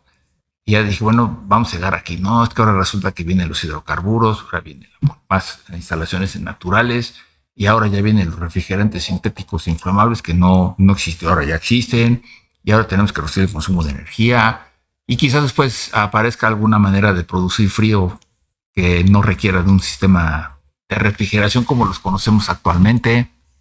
Y habrá que ver cómo vamos a entrenar para saber cómo funciona esa nueva tecnología. Eh, y la inclusión de la electrónica, antes era, era todo electromecánico, ahora lo tenemos todo muy electrónico. Y, va a ir mejorando. Y cada vez el Internet de las cosas y todo Exacto, sí. Que, es bien interesante. Yo aquí veo en este lado los laboratorios tanto de esta compañía que está de este lado y la que está enfrente de nosotros, pero le están apostando a, a esto que, que, para mí es importante. O sea, la combinación de la, de la industria con la academia no puede estar separado. No, no puede estar separado. Y falta todavía la inclusión, de, por ejemplo, de, las fotoceldas en las cámaras de refrigeración para hacer los equipos autónomos. Y, tan no está separado que tú eres la cabeza de la famosa FB University, ¿no? Este, y que cada vez está generando más atracción. Yo digo, espero no equivocarme y creo que no, no me equivoco, pero hay muchos otros que han querido hacer este tipo de conceptos como universidades de aprendizaje dentro de la refrigeración. Pero hoy día, ¿cuántos traes ya con este cambio que hiciste del presencial al, al, este remoto? En total ya estamos rebasando 5.800 personas en un año y medio. Prácticamente en toda la pandemia, ¿no? Sí, sí, llevamos un año y medio de, de FB University y este año es cuando espero ya eh, alcanzar los 5.000 en, en enero a diciembre que no te lo imaginabas tampoco. No. Porque también es un hecho, no muchos lo saben, pero a ti te costó un poco de trabajo tomar esta decisión de cambiar del presencial al remoto, ¿no? Claro, sobre todo porque yo no era de partidario de hacer un webinar en el que estuvieran viendo a las personas una grabación. ¿Te equivocaste ahí? Eh, ¿Puedes decir que te equivocaste? Eh, no me equivoqué, pero viví unos meses pensando que sí me había equivocado. Porque, cuando salimos cada quien con todos, eh, eh, digamos que salimos con nuestro modelo de, educación, bueno, ahora el curso va a ser así, así, así, el, el mío era diferente de, de todos. Mira, yo, eh, como muchas cosas, pues aprendes y, reaccionas, y también se vale cambiar, ¿no? O sea, es de sabios cambiar de opinión, ¿no? Sí, claro. Y yo creo que habrá mucha gente que nos habremos equivocado en algunas decisiones, ¿no? Pero lo importante es que sigues luchando para que esas cosas funcionen, ¿no? A pesar de, que incluso vayan en contra de lo que tú habías pensado en algún momento, ¿no? Sí, es que a mí, sí, cuando empezamos a salir ya todos con nuestras propuestas en el mes de junio, que fue cuando lo que bueno que vamos a hacer, porque eso ya no se va, todos los que damos capacitación, se va a migrar hacia este lado eh, yo, yo decía, no necesitamos algo que pueda operar constantemente en el tiempo y se pueda sostener. Eh, eh, al, final del día, no, quizás no es que estabas en contra, estabas preocupado de cómo ibas a implementar todo eso. ¿no? Exacto, por supuesto, porque las opciones que teníamos en ese, en ese instante no eran las que yo decía, esto no, no, no va a ser así. Y era fácil porque yo, yo me veía tomando un curso como los, los diseños, me digo, de mi curso tiene que ser, yo me tiene que gustar para que lo pueda explicar y yo veía los webinars, eh, las opciones que teníamos en, ese tiempo que fue en febrero. Esto como que después de un tiempo me voy a estar durmiendo de ver un video de, de alguien explicándome algo. o sea, yo dije, esto no, como que no, no, necesitamos que pasen más cosas en el curso, ¿no? Por eso nosotros nos fuimos con un LMS y cuando salimos eh, que empezamos a, trabajar con, ya con nosotros nuestra propuesta y los otros demás empezaron con sus propuestas. Dijo, ok, espero no haberme equivocado porque todos se fueron por este lado y el único que se fue por este lado fui yo. Pero eventualmente ya me di cuenta, no, si estuvo bien, porque el, lo que yo hice se puede escalar. Y escalar, escalar, escalar, escalar, y sigue, y sigue, y sigue, y sigue, y va aumentando. Y, no es que no, no se haya hecho antes, ¿no? Porque hay muchas universidades, incluso aquí el Politécnico, el TEC de Monterrey, tienen aulas virtuales, la UNAM tiene aula virtual, pero el tema es, se vuelve complicado cuando tú estás hablando de algo que pudiera ser práctico, o que necesitas estar vigilando porque eh, tus cursos además tienen una certificación por parte de la Secretaría del Trabajo, ¿no? Sí, correcto, las constancias. yo por ahí tengo todavía la credencial que, me, que, me eh, que obtuve después de tomar los tres niveles y, creo que le, han apostado bien Bona eh, a esa parte, ¿no? Le ha apostado bien contigo, creo que ahora han, han generado bastante gente más capacitada y, eso ayuda a la industria, eso ayuda a México y eso ayuda a Latinoamérica, porque ya no solamente estamos hablando de México, sino todos los países latinoamericanos que estamos muy alejados de entender esta parte como los países europeos o como los países eh, como Estados Unidos o Canadá. Sí, claro, el primer mundo, por supuesto. Sí, aunque eso del primer mundo no sé. Sí, es que es el artículo. Ellos son los que tienen que desarrollar. Ahorita, por ejemplo, llegaron los naturales, ¿no? Y ellos son los que tienen que desarrollar la tecnología y tienen que buscar la manera y tienen que buscar la manera de que nosotros la podamos eh, adoptar en nuestros países. Y por eso vamos eh, retrasados 10 años, porque ellos van 10 años adelante, pero ellos son los que están enfrentando todos, todos, todos, todos, los retos que, que implica una, una, nueva modificación. Sabes que en ese sentido, a mí me parece que este tipo de, espacios como la, universidad, este, las universidades, eh, creo que si empezamos a colaborar más, nosotros que ya estamos estado afuera con la industria, eh, con la experiencia que tenemos, creo que podemos empezar a hacer una generación de eso, ¿no? Quizás esa podría ser otra meta, ¿no, Gil? O sea, no necesariamente solamente para una empresa, sino también para la academia, ¿no? Por supuesto. Sí, y tú colaboras también con eso, ¿no? Sí, estás participando en algo de conocer, si no me equivoco. Exacto, en, el, en el, conocer es correcto con el desarrollo de las competencias laborales que ya llevamos. he, participado en las tres que tenemos en el país la, la del servicio para equipos de refrigeración de 25 toneladas de refrigeración, la del aire acondicionado y ahora la de los refrigerantes hidrocarburos inflamables. Y esas, que quede claro, no van a ser permanentes porque ya viene una generación nueva de refrigerantes para aire acondicionado que son inflamables. Te voy a hacer la, una, una, pregunta y espero con esto ya cerrar porque no quiero perderme las historias de los demás capítulos, pero si hoy tuvieras que, y esta es la clásica pregunta que, hacen muchos, pero creo que vale la pena, es como la, esta máquina del tiempo, ¿no? Si tuvieras que regresar, como volver al futuro, ¿no? Tú y yo somos generaciones de, esta película. Si tuvieras que regresar en el tiempo, eh, ¿qué le dirías al Gildardo de, del tecnológico de, de Tlanepantla? ¿Para dónde? ¿Para la electricidad? ¿O para la ingeniería mecánica? ¿O, qué le dirías a, ese Gildardo si tú tuvieras chance de regresar? Eh, yo creo que le diría, hiciste bien en ser electricista y después especializarte en refrigeración porque pudiste traer esta parte de las instalaciones eléctricas. O sea, síguete por ahí. Sí. O sea, no te muevas de ahí. Tú Exacto. Nada más la más rápido. Encuentras más. sí. ¿Qué tanto te tardaste? Exacto. Pues fue del 90, del, yo, yo crecí en el 90 y empecé ya en la refrigeración en el 93. Ah, bueno, tampoco fue tanto. Ah, bueno, pero en ese tiempo para mí tres años se fue mucho. O sea, ¿qué tan rápido le hubieras dicho que se... No, pues un año más, dos eh, años eh, eh, cuando estaba estudiando ingeniería tenía que haber ya este, estado en contacto con la refrigeración, o puede ser con Alep incluso. Bueno, ahora te voy a cambiar un poco la pregunta, pero en el mismo sentido. ¿Qué le dirías a estas nuevas generaciones? Tú tienes hijos, yo tengo hijas, y mis hijas, por ejemplo, no quieren estudiar ingeniería ellas están más por las artes, o mi hija, por ejemplo, la mayor está por enfermería. Este, pero cuando les dices, o por lo menos mis sobrinos, tengo pocos sobrinos y la verdad que los pocos sobrinos que son ingenieros son muy buenos. Este, y, yo quiero a todos mis sobrinos, pero no, estoy haciendo menospreciando a ninguno. Pero como que la ingeniería está relacionada con las matemáticas y está relacionada con cosas complicadas.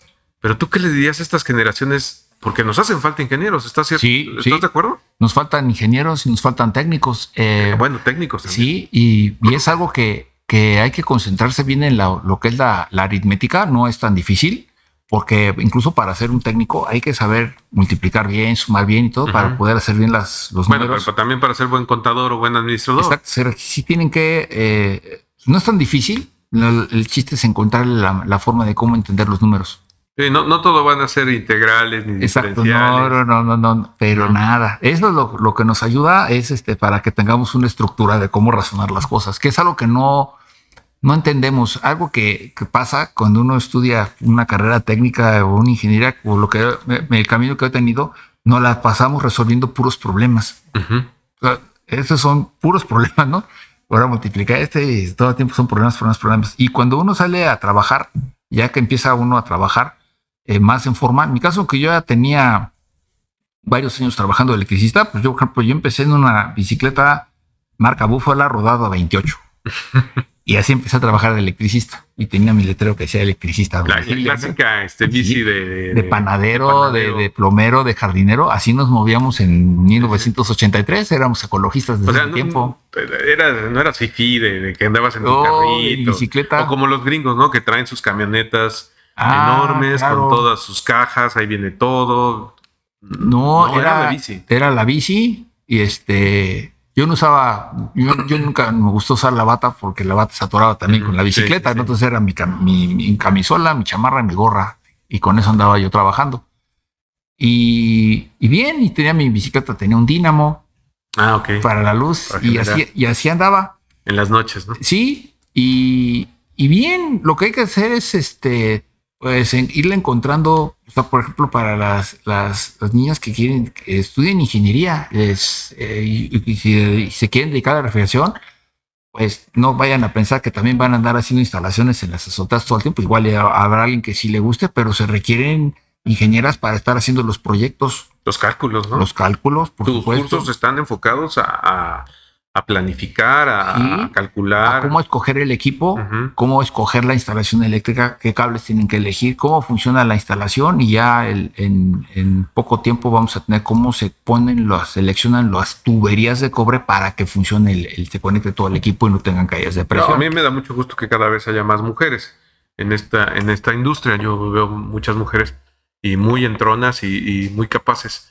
Este, pero esto es para todos los jóvenes, Por supuesto. Sí, pueden este dedicarse a estar con nosotros en la refrigeración, haciendo los proyectos y ahí se, nos la pasan a los técnicos a los que nos gusta estar instalando para que las fotos las armemos sus instalaciones. Eh, este tema no es un tema de castas, ¿no? Como en la antigüedad. No, no, no. Ya no se entiende así. No, ya no, ya, ya, pasó ese tiempo ya, de, ya y, cada vez va desapareciendo más. Todavía hay familias por ahí, yo, bueno, tú y yo conocemos familias.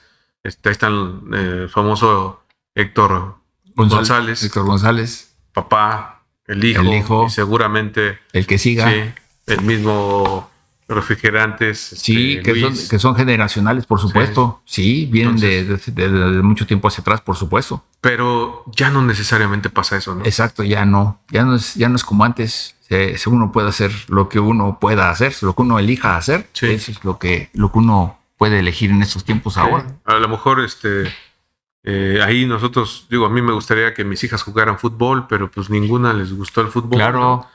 Y no por eso son menos, simplemente decidieron diferente.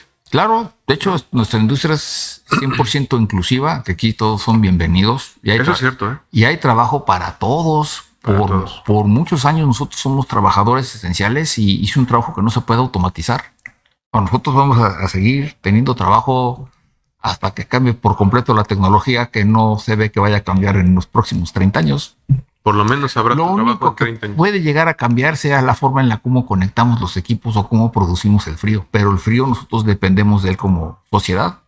Nuestra sociedad está fundamentada en que tenemos el control de la temperatura.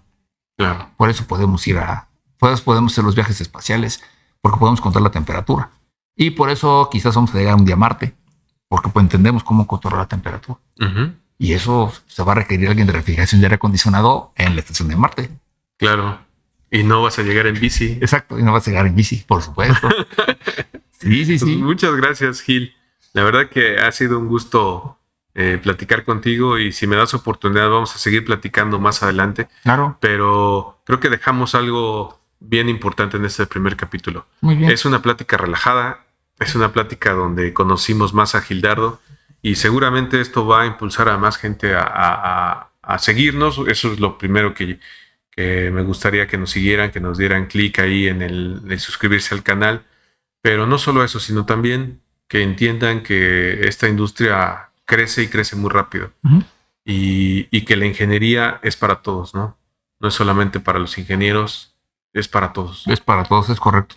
Algo que quieras dejar ahí eh, al final de este capítulo, Gil, para pues, despedirse. Pues como me decía mi profesor de la preparatoria, eh, sapere aude, atrévete a saber. Sapere aude, sí. Sapere aude, atrévete a saber. Sapere, buena frase, la he escuchado muchas veces, pero hay que escucharla más, ¿no? Hay que entender esto más. Muchas gracias, Gil. Qué bueno que estás aquí conmigo. Muchas gracias, ingeniero.